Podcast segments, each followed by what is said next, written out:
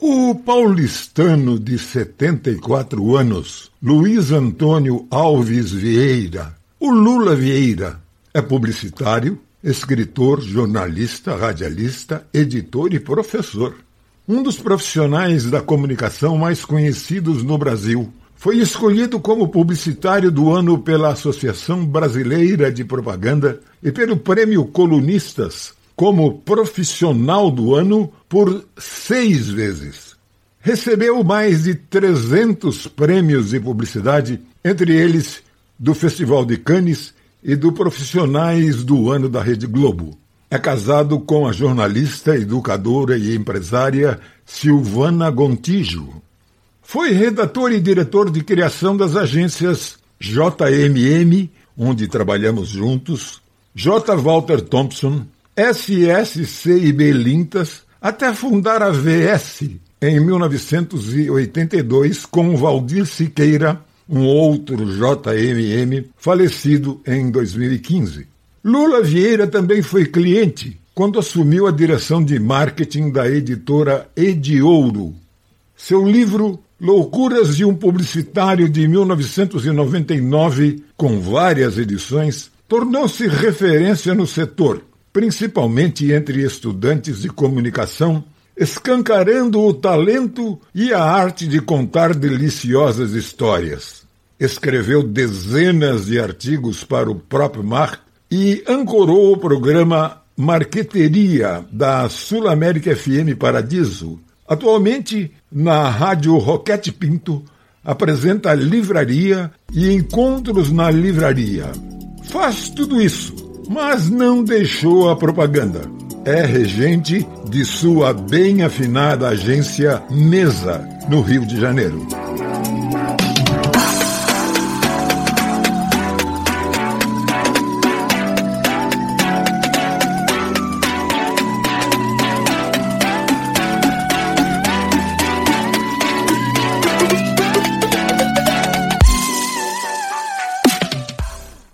Este é o podcast Tudo é Marketing e eu sou Emílio Serri. Você vai ouvir um episódio especial com a participação de Lula Vieira. O podcast é uma parceria acontecendo aqui e Marketal. Seja bem-vindo, Lula Vieira. Não há dúvida a tecnologia trouxe para a atividade de marketing facilidades que até pouco tempo estavam no terreno da ficção científica. Tudo que os profissionais de marketing e comunicação um dia sonharam como ferramentas para atingir o consumidor, hoje é realidade. Eu diria, com uma certa dose de exagero, mas não muita, que tudo que os profissionais um dia sonharam hoje existe e os delirantes devaneios em termos de segmentação e alcance que um dia povoaram os sonhos de quem trabalha na área fazem parte do cotidiano. É possível, nos dias que correm, dirigir mensagens personalizadas a qualquer consumidor, utilizando o seu vocabulário e atendendo seus desejos, até mesmo aqueles que ele nem tinha consciência. Nós estamos vivendo um tempo em que podemos conhecer o que pensa cada pessoa individualmente, o que ela quer da vida e o que espera dos produtos e serviços à sua disposição.